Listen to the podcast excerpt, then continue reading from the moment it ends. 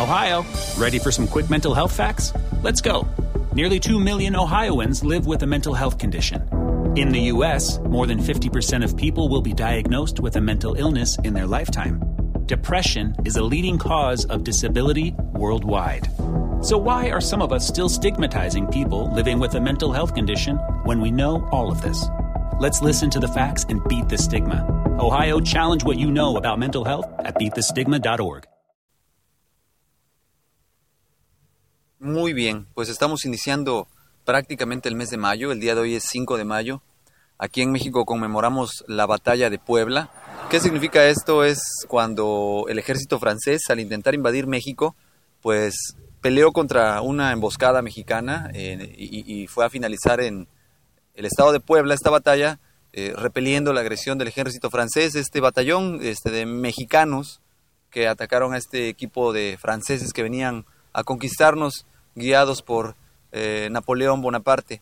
Pero bueno, eh, independientemente de este suceso histórico que pues se le ha dado demasiada importancia más de la debida y debido también a que este suceso histórico tiene mayor relevancia en Estados Unidos que el mismo 15 o 16 de septiembre, pues la realidad es que iniciamos un mes en el cual ya estamos casi llegando a la mitad de este 2014, estamos cerquita de llegar al Ecuador del año y lo importante y lo interesante de todo esto es saber que se acercan fechas muy importantes, no solamente por lo que representan, sino porque pues también son fechas eh, muy fuertes para los aquellos que se dedican al comercio, son fechas para aquellos que tienen eh, algo que reconciliar con sus seres queridos, sobre todo las madres, y pues bueno, eh, empezamos con las efemérides, más o menos por ahí dice así, el primero de mayo se celebra el Día del Trabajo, el Día Internacional del Trabajo, eh, el día 3 de mayo se celebra la famosísima Santa Cruz, que es cuando todos aquellos que se dedican a la construcción o albañiles, pues se dedican específicamente a festejar este día en el cual pues hacen fiesta y tiran la casa por la ventana. El día 5 de mayo tenemos lo que es el festejo o la celebración de lo que es la batalla de Puebla, muy famoso allá en Estados Unidos el 5 de mayo.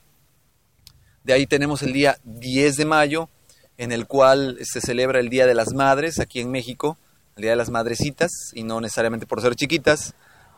De ahí tenemos el 15 de mayo, que es el Día del Maestro.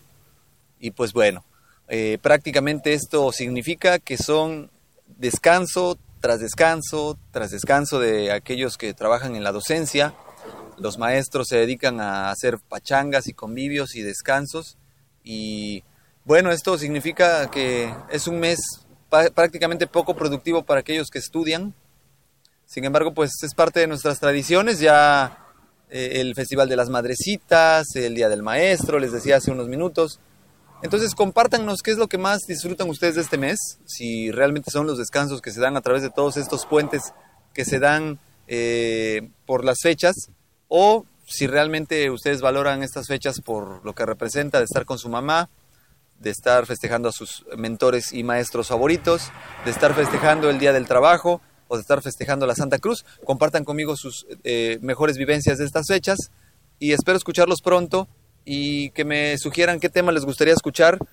Eh, les agradezco mucho a aquellas personas que se toman la molestia de escuchar este, este podcast y agradecer, agradecería muchísimo más me dejaran algunas recomendaciones, algunos consejos, algunas, algunos comentarios eh, y ahorita que me dejaran la reflexión para este medio año, eh, qué es lo que ustedes han logrado, qué es lo que ustedes han conseguido en este medio año que ya llevamos nosotros recorrido y qué esperan que les traiga esta otra segunda mitad.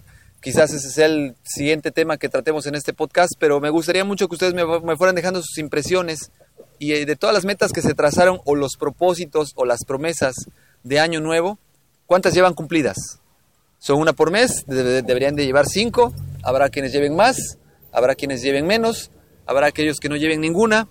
Entonces, pues es momento de pensar y analizar qué sí hemos hecho y qué no hemos hecho. Pues me despido, me despido de ustedes una vez más como cada ocasión y espero que me escuchen en la próxima. Mi nombre es Adrián Rogelio Ruiz Rodríguez, muchos ya me conocen, los que no me conocen pues los invito a que vean mi perfil en Facebook y me dejen algún comentario, algún like y estamos en comunicación, porque la comunicación es parte de nuestro ser. Hasta luego.